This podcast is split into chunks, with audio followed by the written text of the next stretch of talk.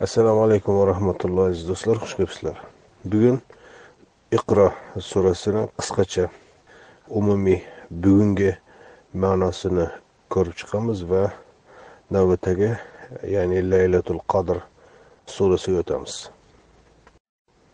أعوذ بالله من الشيطان الرجيم بسم الله الرحمن الرحيم اقرأ باسم ربك الذي خلق اقرأ jamlash va butunlash va yoyish degan ma'no bo'ldi. Buni intellektual mobilizatsiya dedik. Bugungi faoliyatdagi ko'rinishi jamla va yoy. Bismi robbik yaratgan egang yuzaga chiqargan konseptlarni. Ism konsept degani. Falsafada konsepsiya deyiladi mafhum deyiladi tushuncha deyiladi. Yuzaga chiqargan tushunchalarni jamla. Xalaqal insana min alaq. Inson zaif yaratilgan. Nima uchun qiroat qilib jamlash kerak? Chunki yaratgan egangni bergan ismlari bo'yicha jamlash kerak. Chunki inson zaif o'zi u ismlarni ololmaydi. Kofir nima? Munofiq nima? Iymon nima? To'g'ri va egri nima ekanligini inson o'zi yuz foiz chiqarolmaydi. Zaif. Olloh o'rgatadi olloh beradi ismlarni ana shu ismlarni ham olloh yaratgan. Ana shuni jamlash kerak. Birinchi buyruq shu. Uni faoliyatdagi konkret ijtimoiy sohadagi ko'rinishi dedik. Moddiy yaratilgan borliqdagi rizqlarni jamlash va haqdorlarga taslim etish topshirish iqro va robbikal akram mana shu ikki qatorni nima ekanligini keyingi o'n yetti oyat ochiqlaydi iqro robbikal akram robbing eng oliy karam egasidir akrom deganda ikki ma'nosini ko'rdik moddiy va ma'naviy insonga ehtiyojidan ortiq rizqlar berishi va insonga nihoyatda ulug' hurmat ko'rsatishi. Bu moddiy va ma'naviy. Allazi allama bil qalam. Insonga qalam bilan o'rgatdi. Qalamni ikki ma'nosini ko'rdik. O'zgarmas qonuniyatlar va miqdor jihatdan nihoyatda oz miqdorda. Allamal insana malam ya'lam. Insonni bilmaganlarini bildirdi. Alloh taolo o'rgatgan narsalar inson bilolmaydigan bilmagan va bilishga ehtiyoji zarurati bo'lgan narsalar. Mana shu butun islomni iymonni asosi mana shu. Allohga iymon malaklarga iymon kitoblarga iymon rasullarga iymon. To'rttalasi mana shuni ichida. Bular haqida suhbatimizda batafsil aytib o'tgandik. Ammo undan keyin inson bunga zid amal qiladi. Innal insana layatg'a inson mana shu qo'yilgan chiziqdan chiqadi buzadi. Olloh qo'ygan chegaralarni poymol etadi haddidan oshadi. An raahu istag'na. O'zini boy bo'lishim kerak. Boy bo'lish hirsiga mubtalo bo'lgani sababli. Boy bo'lishim kerak deya o'zini ko'rgani sababli. Ya'ni boshqalarga haqdorlarga taslim etishni tamoman tag tomiri bilan ongidan zehnidan qalbidan chiqarib tashlaydi. Men boy bo'lishim kerak deb ana shu xastalikka duchor bo'ladi. Ana shu paytda olloh mudohala etadi. Inna ila robbika ruja. Qaytish egangadir. Qaysi ega edi? Eng boshda yaratgan egang. Ana shu robbingga qaytish. Bu ish allohga qaytadi. Ya'ni alloh mudohala etadi. Mudohala etishini ko'ramiz undan keyingi oyatlarda. Araayta ko'rdingmi? Allazi yanha abdan ida solla. Qul solat qilganida unga qarshi to'sqinlik qiluvchini ko'rdingmi? Insonni ongini haq yo'lga qarshi chiqqanlarni misoliga jalb qiladi e'tiborini jalb qiladi. Fir'avn homon kim edi? Butun payg'ambarlarga qarshi chiqqan qavmlarni kattalari yoki abu lahab abu jahl kim bor bo'lsa tarixda haqqa qarshi chiqqanlar. Hammasini misolini ko'z oldingizga keltiring. Hech bo'lmasa bittasini. Araayta in kana alal huda. Agar to'g'ri yo'lda bo'lganda qanday bo'lardi? Uni ko'z oldingizga keltiring. Payg'ambarlarni misollari iymon keltirgan mo'minlarni misollari hammasi olloh keltiradi. Taqvo va taqvoga buyuradigan bo'lsa birinchidan o'zi to'g'ri yo'lda bo'ladi ikkinchidan boshqalarni ham taqvoga buyuradi. Araayta inkazaba va tavalla mana shu ikki misol keltirgandan keyin agar inkazzaba va tavalla agar yolg'onga chiqarsa yo'q.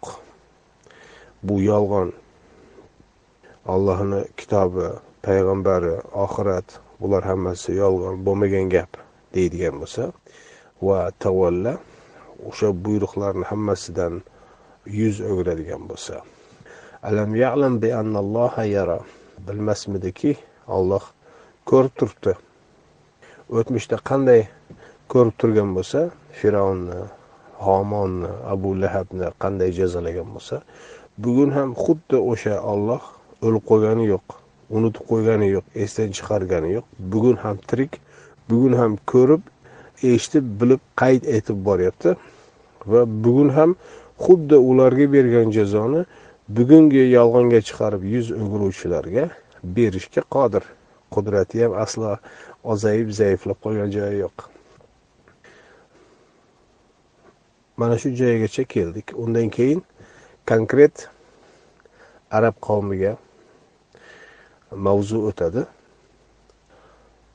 Kalla la illam yantahi yo'q.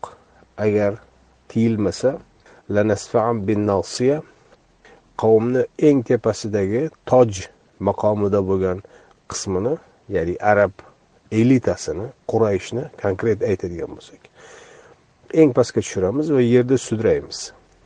Ya'ni tamoman ostin ustun qilamiz degani. Nasiyatin kadibatin xotia qavmni hammasi tepasidagilar qurayshni to'liq hammasini emas. Yolg'onga chiqarib xatolarga mubtalo bo'lganlarni. Qurayshni ichida iymonga kelganlari ham bo'ldi iymonga kelmaganlari ham bo'ldi. Iymonga kelmaganlari o'sha makka fathida mag'lub bo'lib sharmandasi chiqqan mushrik kattalari butun makka ahli emas. Chaqirsin tayangan suyangan yordamchilarini ya'ni boshqa arab qavmlarini ham chaqirsin. Biz ham kuch egalari ovozi chiqarilmagan haqlari toptalgan mazlum va mahrumga aylantirilgan oddiy xalqni chaqiramiz. Zabaniya deyilgandagi mana shu.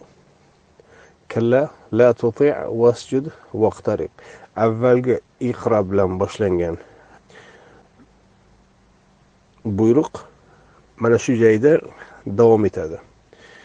Bo'yin egma unga ya'ni arablarni tepasidagi dinni yolg'onga chiqaruvchilarga. Bo'yin egma vasjud senga buyurilgan buyruqda mustahkam tur vaqtarib va mana shu qilingan va'dalarni yaqinlashtir. U yerdagi va'dalar bir nechta edi. Birinchidan arablarni tepasidagilarni ostga tushirish undan keyin zaboniylarni chaqirish va allohni akram ekanligi mana shular. Makka fathi uchun yaqin tayyorgarlik ko'rish bo'ladi. Bir ikkinchi allohga yaqinlashish bo'ladi. Allohga yaqinlashishni yo'li atrofdagi mazlum va mahrumlarni o'ziga yaqin tutish orqali bo'ladi. Mana shu qur'ondagi umumiyatla o'n to'qqizta konsept. Mana shu o'n to'qqizta konsept jamlanganda qur'on bo'ladi. Alloh taolo jamla deya sanadi o'n to'qqizta elementni o'n to'qqizta element jamlanganda mana shu qur'on bo'ladi. Bular qanday jamlanadi? Bu ma'nolar orasida qanday munosabatlar bor? Qanday bog'liqliklar bor? Bular haqida davomidagi yuz o'n uchta sura bayon etadi ammo xuddi iqro surasidagi kabi yuz o'n uchta suradagi ma'noni har biriga qisqa qisqa tezis yoki rezyume shaklida berilgan navbatdagi o'n sakkizta sura bor. Ana shulardan bugun ilk surani o'qiymiz laylatul qadr surasini أعوذ بالله من الشيطان الرجيم. بسم الله الرحمن الرحيم. إنا أنزلناه في ليلة القدر وما أدراك ما ليلة القدر. ليلة القدر خير من ألف شهر. تنزل الملائكة والروح فيها بإذن ربهم من كل أمر. سلام هي حتى مطلع الفجر. mana shu qisqa bir necha oyat. Iqro surasidagi avvalgi ikki oyatni ochilishi. Inna anzalnahu fi laylatil qadr. Inna darhaqiqat biz. Anzalnahu nozil qildik uni fi laylatil qadr. Qadr kechasi. Biz uni qadr kechasi nozil qildik. Bu joyda biz deya aytilgan foil allohni o'zi. Davomida anzalnahu to'liq birdaniga butunligicha nozil qildik. Ho'p nozil nima degani? Bizda odatda tepadan pastga bo'lgan harakatga aytishadi tarjimalarda. Olloh tushirdi deb. Holbuki nozil bo'ldi degan kalimani ma'nosi tepadan pastga tushish emas bir narsani ichiga singish. Masalan degan iboralar keladi. Tarjimalarda osmondan suv tushirdik deyiladi. Aslida osmondan suv tushirdik emas tepadan e, suv singdirdik yerga suvni singishi e, tepadan singadi. U osmondan yomg'ir bo'lib tushishi ham mumkin suv bo'lib daryoda oqib kelishi ham mumkin oqib kelib sug'oriladigan bo'lsa masalan paykallarda ana shu tepadan borib yerga singadi. Ikkalasi ham e, tepadan singish degani. Ho'p biz buni nozil qildik degani biz buni e, singdirdik degani. Bir dori malhamni agar bir vujudga ukol qiladigan bo'lsa ukolga u singadi vujudga. Tomirlardan e, butun organizmga tarqaladi. Ana shu nuzul. Anzalna deyilganda bir narsani to'liq va tamomiyla butunligicha singdirish degani. Ho'p keyin anzalna hu. Uni deganda huni zamiri nima? Anzalna huni zamiri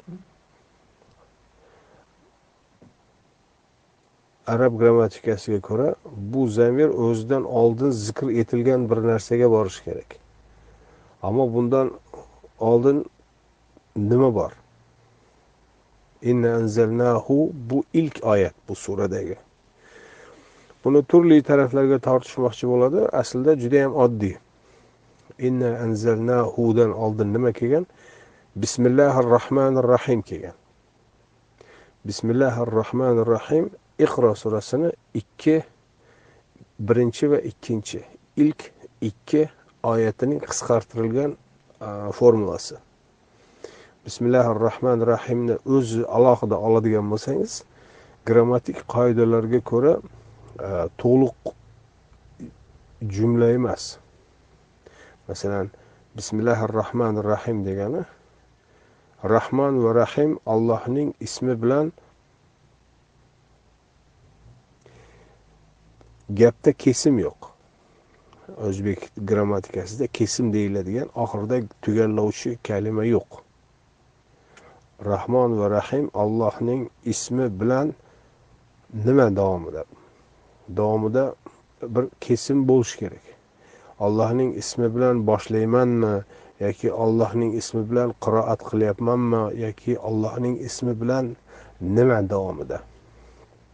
Ana shu narsani nima ekanligini qur'on o'zi bayon qilgan bo'lishi kerak. Buni butun suralardan axtarib izlab ko'rganimizda bu faqatgina iqro surasida berilgan va iqro surasini ilk ikki oyatida berilgan.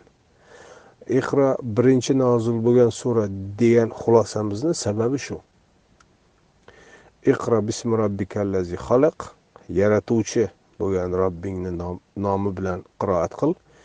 Xalaqal insana min alaq insonni zaif qilib yaratgan. Demakki butun borliqni yaratuvchisi va inson zaif insonga e, zaifligi holatida tashlab qo'ymagan zotni nomi bilan qiroat qil. Yaratuvchi yaratganda shunchaki yaratgan emas uni rizqi butun hammasini bilan qo'shib yaratgan bu rahmon deya nomlanadi. Endi bevosita inson bilan mashg'ul bo'ladigan insonni zaifliklari bilan Э, shug'ullanadigan э, jihati alloh taoloni. U rahim bo'ladi. Э, chunki insondan boshqa hech bir mavjudotga nisbatan olloh o'zini rahim demaydi. Innahu linnasi raufur rahim. Darhaqiqat u insonlarga rauf va rahimdir. Butun koinot va yerga rahim deyilmaydi. Yoki ehm, rahmon sifatida butun yaratish hayot o'lim ularni rizqi mana shular bayon qilinadi. Xullas mana shularni ko'rganimizdan keyin bismillahi rohmanir rohim ana shu iqra bismi robbikallazi xalaq xalaqal insana min alaq ekanligini xulosa qilib chiqardik. Va bu surada laylatul qadr surasida anzalnahu hu deyilgani ana shu ikki oyatda buyurilgan buyruq. Buni sura avvalida e, bismillahi rohmanir rohim deya ana shu formula shaklida berilgan. Ya'ni inna anzalnahu biz mana shu iqro bismi robbikallazi xalaq xalaqal insana min alaq. Ya'ni bismillahi rohmanir rohimni singdirdik. Singdirdik degani boshqa oyatlarda hali keladi. Seni qalbingga singdirdik deya. Fi laylatil qadr. Qadr kechasida. Ho'p qadr kechasi nima? Laylat kecha. Bu endi o'sha o'zimiz bilgan normal kecha ya'ni kunduzni aksi deylik bundan boshqa nimasi yo'q endi ijtimoiy ma'noda qorong'uliklar zulmatlar davrida singdirdik degan ma'no chiqishi mumkin ammo kechasi sodir bo'lgan qur'on nuzuli kechasi sodir bo'lgan kunduzi yoki ertalab emas ayni o'sha kechasi buni endi ijtimoiy ma'noda agar ko'radigan bo'lsangiz u tarafi ham mos kelishi mumkin. Chunki shirk zulm avjiga chiqqan payt haqiqatda qorong'ulik zulmat johillikni avjiga chiqqan payti deyish mumkin. Ho'p kechasi nozil qildik. Bu kechani alloh taolo shunchaki kecha deb qo'ymayapti balki qadr kechasi deyapti. Nima degani qadr kechasi degani? Qadr bir potensialga ega bo'lish degani. Bu potensial ro'yobga chiqqan paytda barakat muborak degan kalimalar bo'ladi. O'z uz o'zidan ko'payib borgan paytda u muborak bo'ladi. Ana shu ko'payishni hammasi potensial sifatida berilgan paytda bunga qadr deyiladi.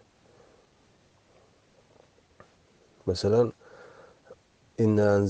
fi laylatin muboraka deya duxon surasida zikr etiladi. Biz uni muborak kechada nozil qildik degani. Muborak kecha deyilganda qur'onni bir kechada ham nozil bo'lishi avval iqro surasi va uni ochiqlovchi boshqa suralar ham o'sha kechani davomida o'z öz o'zidan ko'paygan degan formulaga muvofiq tarzda nozil bo'lishiga ishora qilinganda muborak deyiladi. Masalan mulk surasi bor. Oltmish yettinchi sura. Duxon surasi qirq to'rtinchi sura. Mulk surasida birinchi oyatini ko'radigan bo'lsangiz taborakallazi biyadihil mulk va huva ala kulli shayin qodir bir oyatni o'zida ham taborak muborak bilan ayni o'zakli va qodir qadr bilan ayni o'zakli. Ikki kalima ishlatilgan. Bu yerdagi ma'no taboraka o'z o'zidan ko'payadigan qilib qo'ydi degan. Inson o'z o'zidan ko'payadi. Butun hayvonot o'z o'zidan ko'payadi. Butun o'simliklar o'sha o'simlikni asli o'sha jinsidan bo'lgan urug'dan ko'payadi va hokazo. Bir narsa yaratib bir martalik tugab qoladigan emas. Bir narsani yaratadi va uni yaratilgan narsani hayoti boshlanadi. Va o'lim kelishi bilan u yo'q bo'lib ketmaydi. O'zidan qoldirgan narsa nafsidan bo'lgan o'z aslidan bo'lgan qolgan narsa urug' bo'lsin yoki masalan farzandi bo'lsin yoki hayvonlarda ularni bolalagan o'sha bolalari bo'lsin ana shundan xuddi o'sha jins yanayam ko'payib ulg'ayib o'zidan ko'payib boraveradi. Mana shunday qonuniyatni qo'ygan. Tabarakallazi biyadihil mulk butun mana shu mulk allohni qo'lida. Butun mana shu mulkiyatni mulkdagi ma'no mana shu potensialni o'zida tashuvchi degani ya'ni. E, va ala kulli shayin qodir va u zot mana shu o'z o'zidan ko'payish qonuniyatini qo'ygan zot o'z aslida barcha narsaga qodir. Bizga ko'rsatilgani ollohni yaratgan qudratini namoyish etadi. Lekin potensial sifatida hali bizga ko'rsatilmagan kuch qudratlari jihatidan ala kulli shayin qodir. Barcha narsaga qodir. Potensial jihatdan barcha narsaga qodir ya'ni cheksiz potensialga ega. Yaratgan mulk osmonlar va yer degani bu o'z öz o'zidan ko'payadigan qonuniyat ustiga qurilgan. Laylatul qadr degan joydagi qadr ham mana shu potensialga ishora qiladi. Bu kecha nihoyatda ulug' potensialga ega bo'lgan kecha. Kecha deganda u joydagi vaqt emas. O'sha kecha sodir bo'lgan hodisa jihatidan. Inna anzalnahu fi laylatil qadr deganni qisqacha ma'nosi biz buni singdirdik. Ya'ni bismillahi rohmanir rohim qonuniyatini singdirdik. Bir kechada u kechada sodir bo'lgan bu bismillahi rohmanir rohim qonuniyati nihoyatda ulkan potensialga ega. Laylatul qadr so'zma so'z tarjima qiladigan bo'lsangiz laylatul qadr nima ekanligini senga nimayam bildira olardi deganga o'xshagan o'zbekchada yo'q bunday ibora o'zbekchada bu ma'noni beruvchi bu nima ekanini bilasanmi deganga o'xshagan ma'no qur'onda ba'zi joylarda ba'zi ismlarga mana shunday urg'u beriladi. Laylatul qadr yoki adraka mal qoria yoki adraka ma yawmuddin. Mana shu shaklda urg'u berilgan ismlar nihoyatda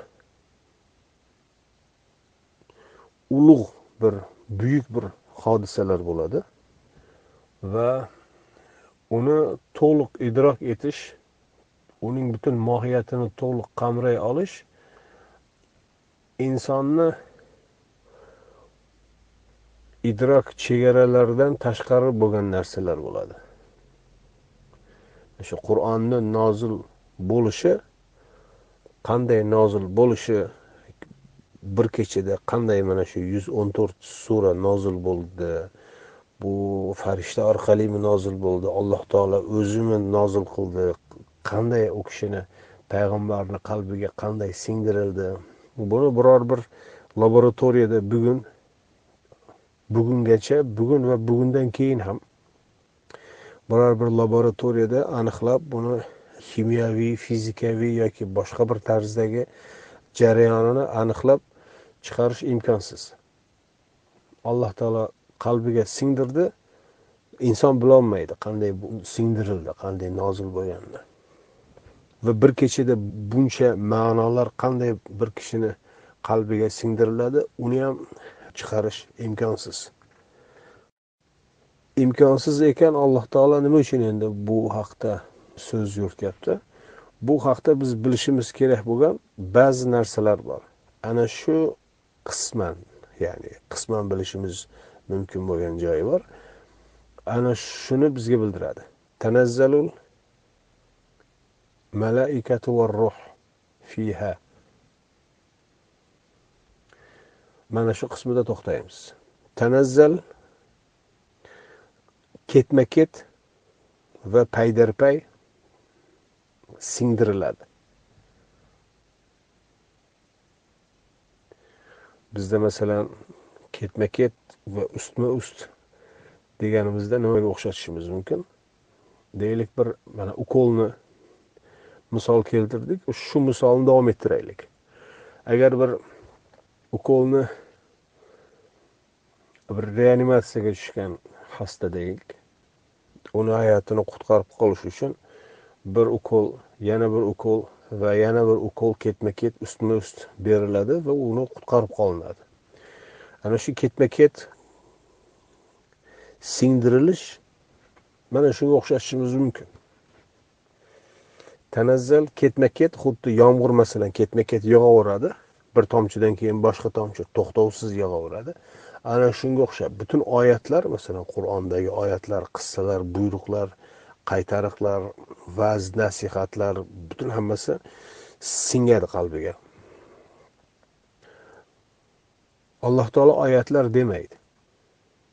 Nozil bo'lgan bu oyatlarni ikki xil sifat bilan sifatlaydi. Nozil bo'ladi bu kechada. Birinchi malaika ikkinchi ruhun fiha.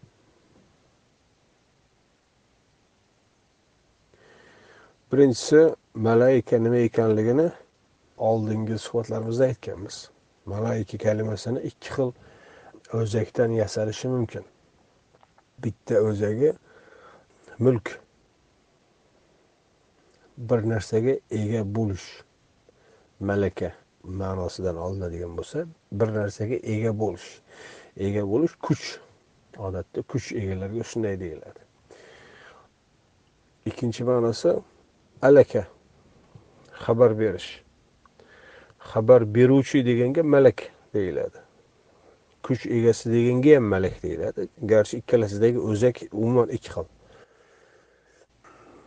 Ko'plik shaklida malaika bo'ladi. Qur'on oyatlarini alloh taolo ikki xil sifat bilan sifatlaydi. Aniqrog'i ikki xil sinfga tasnif etadi. Ikki xil kategoriyaga ajratib nomlaydi. Malaikatu va ruh.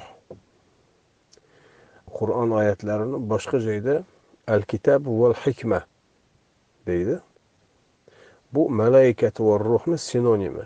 Malaikatni boshqa nomi kitob ruhni boshqa nomi hikma.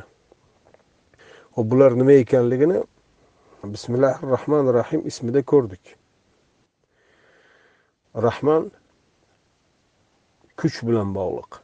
Yaratish rizqni vujudga keltirish hayot berish va o'lim berish o'limdan so'ngra qayta tiriltirish mana shularni hammasi ro'yobga chiqarayotganda alloh taolo o'zini rahmon deya nomlaydi.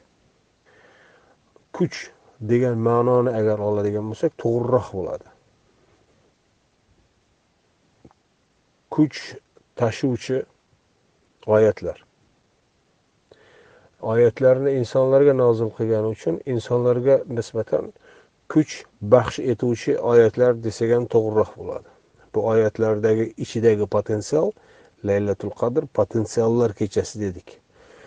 Bu joydagi potensial masalan kuch potensialini tashuvchi oyatlar.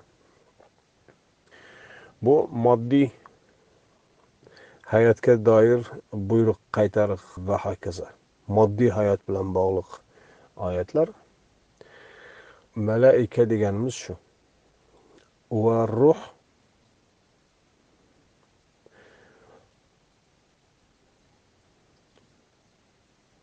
ruh deganimiz jon deganimiz.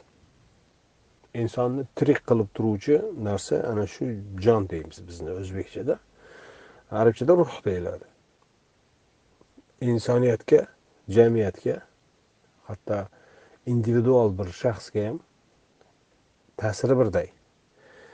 Kuch quvvat baxsh etadi va ruh baxsh etadi.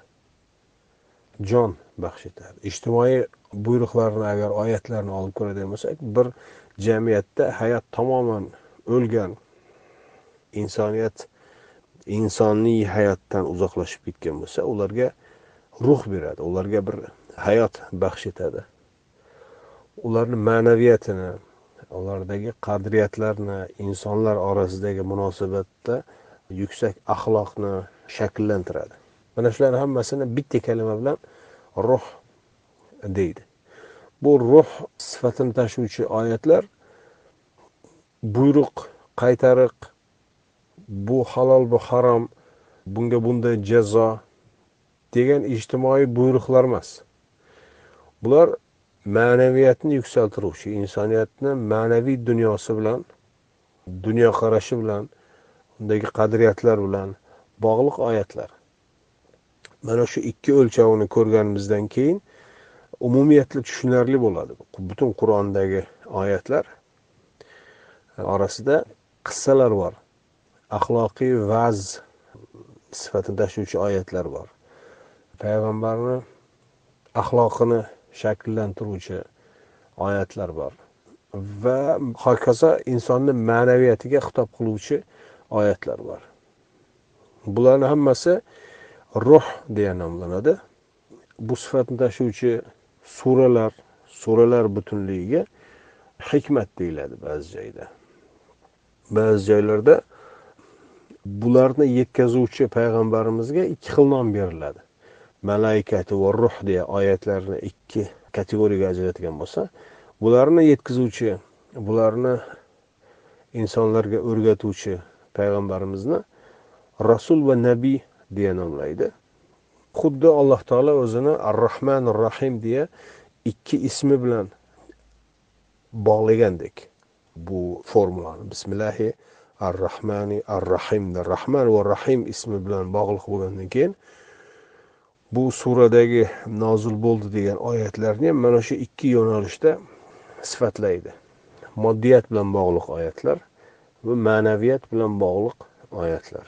Ma'naviyat bilan bog'liq oyatlarni shunchaki ruh deya nuqta qo'ymaydi. Tanazzalul malaikatu va ruhu fiha. Fiha unda ya'ni malaika oyatlarni ichida. Demakki xabar beruvchi oyatlarni ichida yoki buyruq va qaytariqlar kuch tashuvchi oyatlarni ichida ruh mavjud. Ya'ni bir jamiyatni jonlanishi uchun xizmat qiladigan u buyruqlar. Shunchaki armiyadagi yoki boshliq va ishchi orasidagi munosabatlardek kel ket o'tir tur degan buyruqlar emas. Jamiyatni jonlanishi uchun xizmat qiluvchi buyruq va qaytariqlar bular va jamiyatni jonlanishi uchun ma'naviyat tashuvchi qissa va'z va hikmat tashuvchi oyatlar. Ho'p oyatni davomida biizni robbihim deyiladi. Robblarning izni bilan. Biizni robbihimdagi him ularning ko'plik shaklidagi zamir. Kimlarning robbi yoki nimalarning robbi ekanligi faqatgina malaika degan kalimaga borishi mumkin. Chunki boshqa ko'plik shaklidagi kalima yo'q bu surada. Malaikani agar oyatlar dedik u holda bu oyatlarning egasi. Deb tushunsak to'g'ri bo'ladi. Izni ollohning izni degan ma'noda. Bu oyatlarni olloh nozil qilgan ya'ni ollohning izni bilan izni robbihim iznillah bilan aynisi. Ho'p izni nima degani? Iznini bizda ruxsat degan ma'noda tushunishadi bu xato. Ruxsat degan ma'noda butunlay manzara chalkash bo'lib ketadi. Ruxsat deyilsa bir mansabdorga kirib bir ariza bilan murojaat qilasiz. U ruxsat deb izn imzo qo'yadi muhr bosadi yoki viza qo'yadi va hokazo. Bu joyda ham u ma'noni berish imkonsiz. Izn degani qur'onda yaratilgan qonuniyatlarga muvofiq degani alloh taolo oyatlarni nozil qilishi oyatlarni nozil qilishi aslida yaratilish qonuniyatlariga zid emas. Yaratilish qonuniyatlarida insonni qalbiga alloh taolo o'z oyatlarini singdirishi ya'ni nozil qilishi qonuniyati ham yozilgan. Bu ming yilda bir yoki ikki ming yilda bir marta sodir bo'lishi mumkin. Yoki bo'lmasa masalan iso alayhissalomga olloh vahiy qildi va undan keyingi payg'ambarga muhammad alayhissalomga vahiy qildi. Orada nechi yuz yil o'tdi. Nechi million milliard insonlar tug'ildi yashadi vafot etdi. Va muhammad alayhissalomdan keyin bugungacha hech kimga vahiy qilgani yo'q. Ammo insonlar orasida o'zi tanlab olib vahiy qilishini insonni yaratish paytida shu qonuniyatni yozgan. Vahiy qilishi insonni yaratgandan keyin bir paytlar esiga kelib shunday qilsam bo'larkan degan keyindan ilova qilingan qonuniyat emas. Insonni asl yaratilish paytidagi qonuniyat. Ana shu asl yaratilish paytidagi qonuniyatga muvofiq bo'lgan hamma narsani alloh taolo allohning izni bilan deydi. Ya'ni bu kechada malaika va ruh tashuvchi oyatlarni nozil bo'lishi ya'ni bismillahi rohmanir rohim allohning rahmon va rahim ismiga muvofiq faoliyat yuritish qanday faoliyat yuritishni olloh o'rgatdiyu ana shu allohni yaratgan qonuniyatlariga to'liq muvofiq bir hodisa. Bu biizni robbihimni tarjimada agar bir qavs ichiga oladigan bo'lsangiz o'zbek imlosida to'liq ma'noni beradi. Biizni robbihim degan qismini agar qavs ichiga oladigan bo'lsangiz ya'ni ollohni yaratish yaratilish qonunlariga to'liq muvofiq holda deydigan bo'lsangiz undan keyingi keladigan kalima undan oldingi kalimani davomi ekanligi tushunarli bo'ladi. Tanazzalul malaikatu va ruhu fiha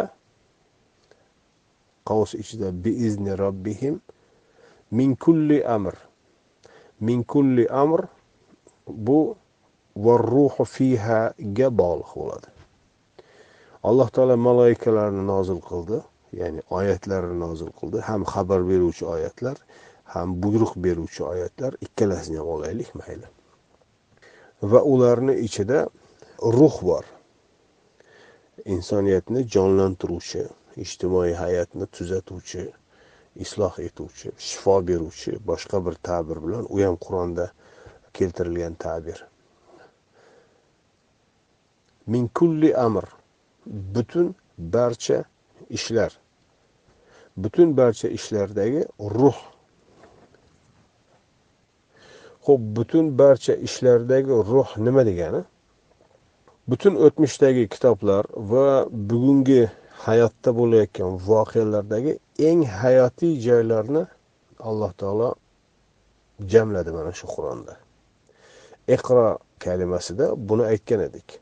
Iqro degani bir insonni yaratilishi uchun masalan ona rahmida vujudga kelishi uchun hayotga tayyor bo'lishi uchun onani vujudida hayotni tashkil etuvchi unsurlar aktivlashadi va bir nuqtaga jamlanadi. O'sha inson ana shu aktivlashgan va bir markazga jamlanganda yangi inson shakllanadi.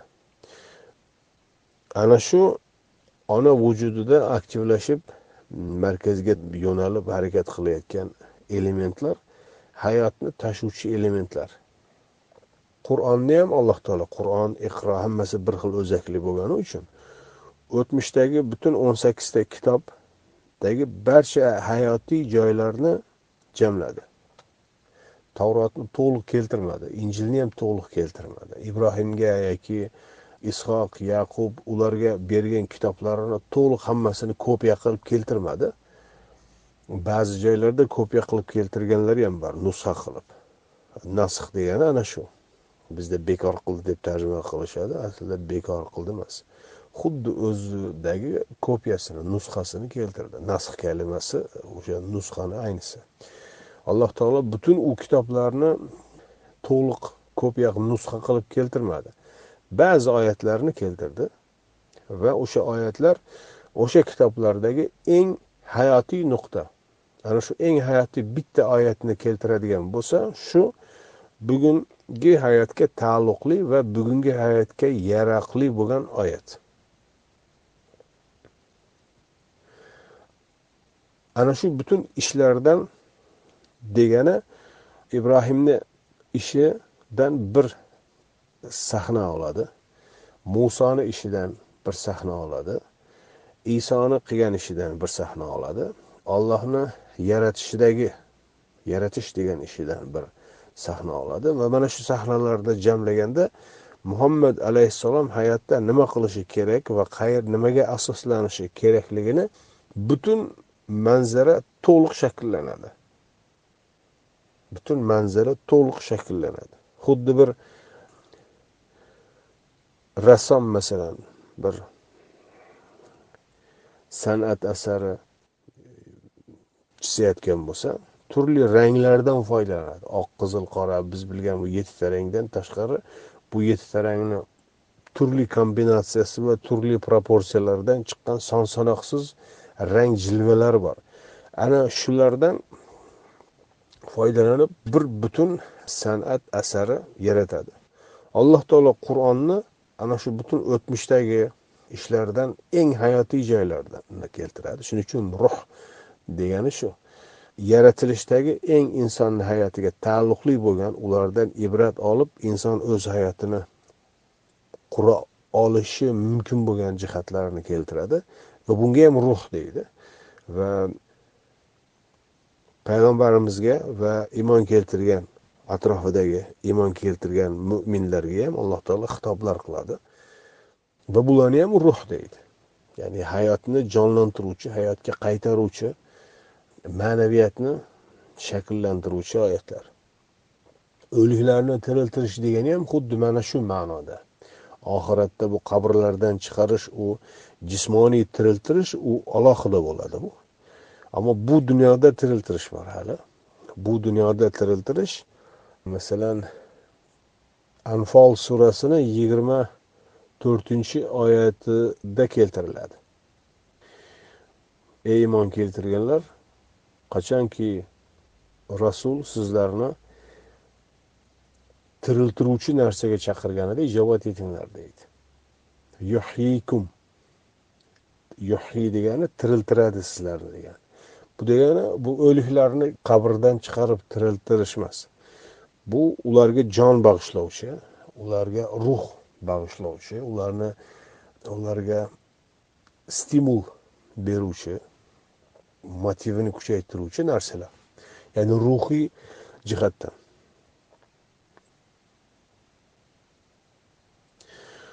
Shu bilan butun bu oyatni to'liq o'qiydigan bo'lsak chiqadigan ma'no shu. Tanazzalul malaikatu va ruhu fiha biizni robbihim min kulli amr. Barcha ishlarga taalluqli oyatlarni va uni ichida hayotiy ahamiyat tashuvchi hayotni shakllantiruvchi hayotni hayotga qaytaruvchi bo'lgan oyatlar nozil bo'ladi. Va bu ham allohni qonuniyatlariga to'liq mos.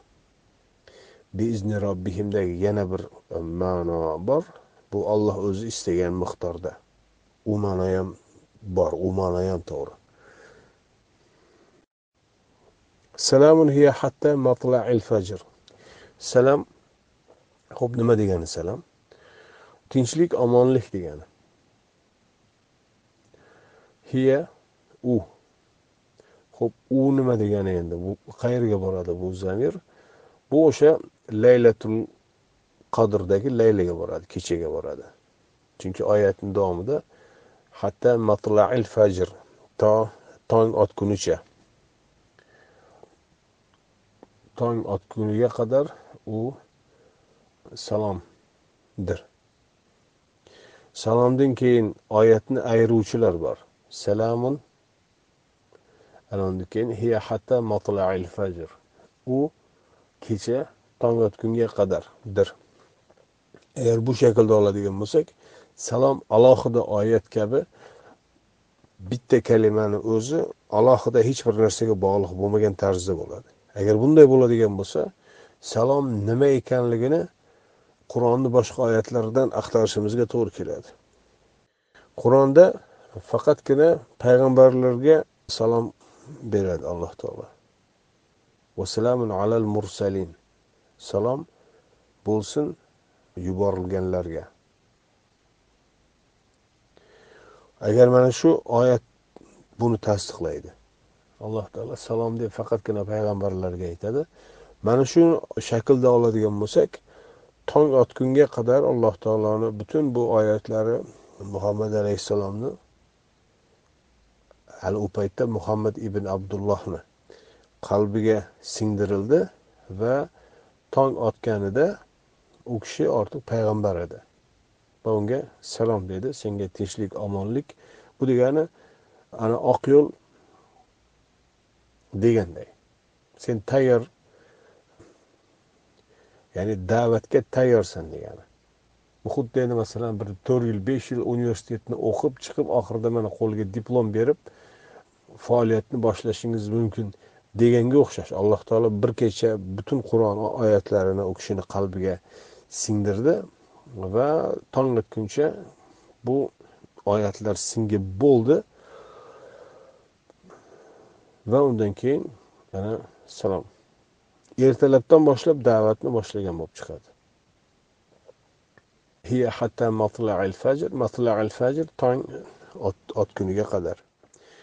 Bu shaklda oladigan bo'lsak shu. Bu oyatlar nozil bo'ldi. Olloh istagan miqdorda yoki allohni qonuniyatlariga muvofiq tarzda va undan keyin salom ya'ni da'vatni boshlashingiz mumkin degan ma'noda. Va u kecha ya'ni laylatul qadr kechasi to tong otguniga qadardir. Bu. Agar laylatul qadrni ijtimoiy ma'noda ko'radigan bo'lsangiz laylatni masalan zulmat nohaqliklar qorong'uliklar johiliyat va hokazo ma'noda ko'radigan bo'lsangiz u holda fajr bu zulmatlarni ketishi va tamoman jamiyat va insoniyat haq bilan adolat bilan oydinlanishiga qadar degan mana shunday sotsial adolat ya'ni ijtimoiy tenglik oxiri fathga borib taqaluvchi da'vat va mujodala jarayonini o'ziga jamlovchi shunday bir nihoyatda buyuk nihoyatda uzoq vaqtli nima bo'ladi? Jarayonni ichiga jamlagan bo'ladi. Biz umumiy ma'nolarini oladigan bo'lsak butun suradan oladigan mazmun quyidagicha bismillahi rohmanir rohim biz buni ya'ni bismillahi rohmanir rohim qonuniyatini bir kechada nozil qildik. U kecha nihoyatda buyuk potensialga ega bo'lgan qonuniyat singdirilgan kecha. Laylatul qadrni mana shunday uzun aytmasak o'zbekchada bunday mukammal shaklda aytish imkonsiz. Arabcha bu qur'ondagi oyat shakli mukammalda ammo biz u shaklda aytolmaymiz hech qachon. Adraka ma laylatul qadr bu nima ekanligini bilasanmi? Laylatul qadr xayrun min alfi shahr bu oyatni o'tib ketibmiz. Bu kecha ming oydan yaxshiroqdir. Ming oydan yaxshiroqni hisoblashadi. Bir oy o'ttiz kun bo'lsa yoki o'n ikki oy bir yil bo'lsa ming oy nima bo'ladi deb deyishadiki bir necha talqinlar bor. Nima uchun ming oy? Ming degani arablarni bitta talqin quyidagicha ming degani arablardagi raqam sonlarini eng oxirgisi. Million degan gap ularda yo'q milliard degan gaplar yo'q. Ular hamma narsani eng oxirgi o'lchovini ming deydi. Agar million demoqchi bo'lsa mingta ming deydi. Va hokazo. Ana shu bir narsani maksimumi demoqchi bo'ladi. Bir talqini. Ikkinchi talqini ming oy degani sakson uch yilu bir narsa. Sakson uch yil bu bir insonni o'rtacha bir umr deyishadi. Shu bir umr qur'onsiz yashagandan bir kecha mana shu qur'onni o'rgangan yaxshiroqdir deyishadi. Bu ikki xil talqin. Boshqa talqinlar bor bular endi u rivoyatlar bilan biz rivoyatlarga kirmaymiz. Shaxsan meni kelgan xulosam shu sakson uch va besh oymi shunaqa. Ming oy degani sakson uch yil besh oy. Alloh taolo bu raqamlarni berishi shunchaki bir narsani bo'rttirish uchun emas shunchaki so'z qofiya kelib qoldi laylatul qodir min alfi shahr e, deyish uchun emas. Bu joyda ko'zlangan konkret maqsad bo'lishi kerak chunki konkret maqsad va ma'nosiz hech biror bir kalima yo'q qur'onda. Maqsad va ma'no bilan bo'lgan narsani olloh haq deydi. Biz buni haq ila nozil qildik dedimi har bir kalimani aniq maqsadi va ma'nosi bor. Shunchaki qofiya uchun yoki vazn uchun emas bu. sakson uch yilu besh oy. Ana shu sakson uch yilu besh oydan bir kecha yaxshiroqdir deydi. Raqamlar bo'lgani uchun men matematiklar bilan suhbatlashib ko'rganimda ular menga ehtimollar nazariyasini aytishdi. Men ularga bu laylatul qadr haqida so'ramadim. Ehtimollar agar bir narsa sakson uchu beshdan yaxshiroq bo'lsa bu qanaqa bo'ladi deb. Ular aytdiki bir narsani takrorlanishi agar ikkitadan bir bo'ladigan bo'lsa bu ellikka ellik.